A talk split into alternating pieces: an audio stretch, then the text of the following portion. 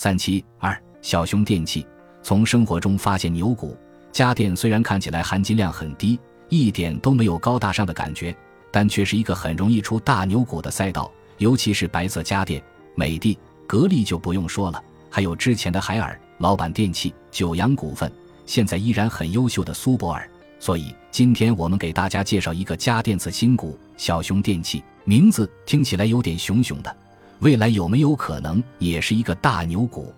一公司介绍，对于小熊电器，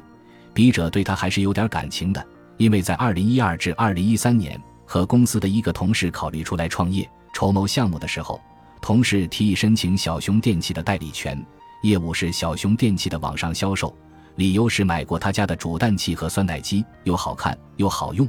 而当时他家的名气还不大，有机会跟着他成长。去研究了一番他家的产品，确实不错，无论是颜值还是功能都可以。不过后面这个事情没有做成，因为没有找到代理渠道，而且当时也没什么资源。但后面对他家的印象还不错。没想到几年过去了，小熊电器都上市了，感觉损失了。从名字大家都可以看到，小熊电器就是做家电的。不过跟美的、格力等主要做大家电的不同，小熊做的是小家电。包括厨房小家电、生活小家电及其他小家电，具体产品有酸奶机、打蛋器、电热饭盒、加湿器、多士炉、蒸蛋器等。二，小家电是不是一个好赛道？美的、格力作为 A 股的超级白马股，涨了几百倍、几千倍，除了自身争气，也是得益于白色家电国产化以及家庭大量的白色大家电配置需求的时代红利。小家电能享受到这样的时代红利吗？三，小家电的品种，小家电按照应用方向可以分为厨房小家电、生活小家电和其他小家电，其中厨房小家电又根据功能可进一步划分为锅包类、壶类、电热类、西式类和电动类。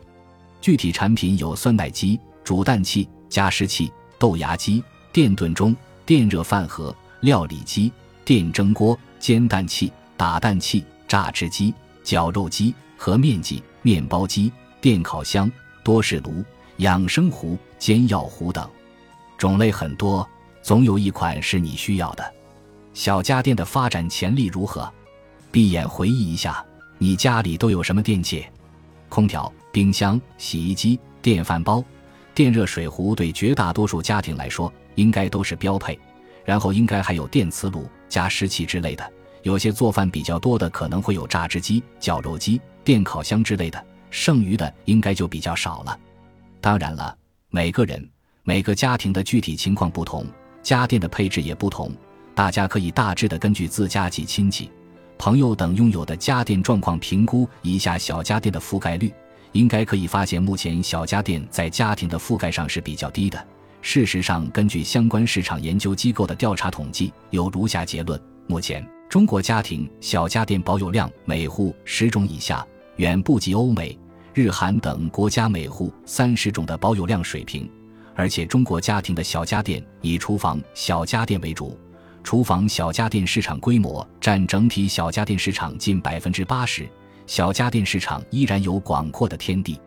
另外，根据发达国家的市场经验。人均 GDP 突破三零零零美元后，小家电的消费将出现快速增长。我国人均 GDP 早在二零零八年便步入了这一阶段，二零一七年人均 GDP 更是达到了八八三十六美元。小家电市场有望进入一个快速增长的阶段，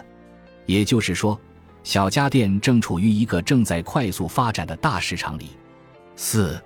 商业模式，家电行业是一个商业模式非常简单清楚的行业。向上游购买原材料，包括塑料、五金制品、电机、电子电器等，然后组装生产，最后通过线上和线下销售渠道出售给消费者。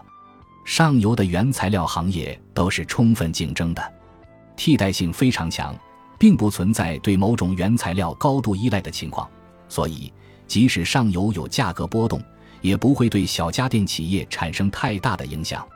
下游主要是各大销售渠道和终端消费者，这个影响就巨大了。销售渠道的变化会对家电企业的销售和成本产生巨大的影响，从而影响公司的营收和利润，是必须要特别关注的。五、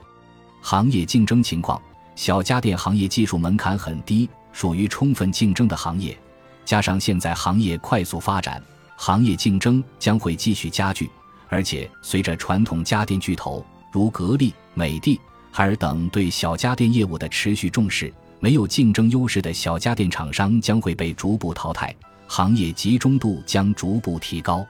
六、行业研究的关键点：小家电是一个充分竞争的行业，行业的关键在于企业的产品力、品牌力、成本控制能力以及渠道建设和把控能力等。成本控制能力。包括上下游的议价能力，上游主要看规模，下游渠道主要看品牌力和销量等。渠道分线上和线下，传统的线下渠道拥有比较高的门槛，包括销售队伍的建设、经销商的管理、渠道的入驻等；而线上的渠道主要是各大电商平台及日益兴起的网红带货模式，门槛则比较低。竞争的关键在于产品力和品牌力及企业营销策划能力、运营能力等。小熊电器主要走线上渠道，超过百分之九十的销售量来自线上，所以品牌力、产品力、公司的营销策划、运营能力就特别关键。总的来说，小家电市场的空间足够大，就看企业的竞争力如何了。七，是不是一个好公司？小熊电器成立于二零零六年。十几年来了，一直专注于创意小家电的研发和生产，是国内比较早进入创意小家电市场的公司。研发设计方面，公司建立了较为完备的研发体系，对外销售的型号超过四百款，产品也多次得过业内的工业设计奖。从网上的一些用户反馈来看，大家对公司产品的颜值和功能的反馈普遍都很正面，公司的产品力还是相当不错的。渠道方面，公司以线上渠道为主，线下渠道为辅。目前已经入驻了天猫、京东、拼多多、唯品会和苏宁易购等主流电商平台，而且在各大平台的表现都不错。二零一七年、二零一八年，公司旗下多个品类在天猫商城都处于月销排行榜的第一名。目前公司的竞争对手有美的、格力、海尔、天际、九阳、苏泊尔、新宝等。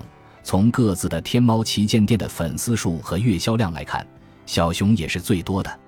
总的看来，目前小熊电器在创意家电方面还是有不错的竞争力的。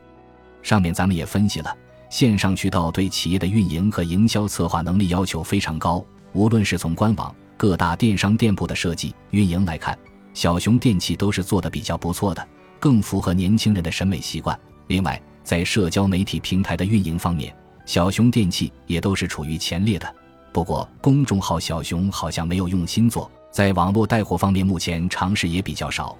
应该继续关注公司后续在这方面的尝试。总的来说，小熊电器在创意小家电领域的竞争力还是比较不错的，产品力和品牌力都不错，公司在线上渠道的运营能力也都不错，在电商行业继续高速发展的大背景之下。公司有望凭借自己较强的线上渠道运营能力，成为创意小家电行业重要的玩家，值得持续关注。不过，随着网络经济的逐步崛起，微商模式的逐步崛起，公司后面会如何布局是值得关注的。目前，新宝股份旗下摩飞品牌在这方面就做得非常好，毕竟行业竞争激烈，不进则退。八，是不是一个好价格？截至二零一九年三季报。公司实现营收十七点二亿元，同比增长百分之三十点六，实现归母净利润一点七亿元，同比增长百分之四十点五。后面两年分别以百分之二十五、百分之十八的增速增长。则截至二零二一年，公司利润为三点六九亿元，基于其二十五倍市盈率，则二零二一年公司合理市值为九十二点二五亿元。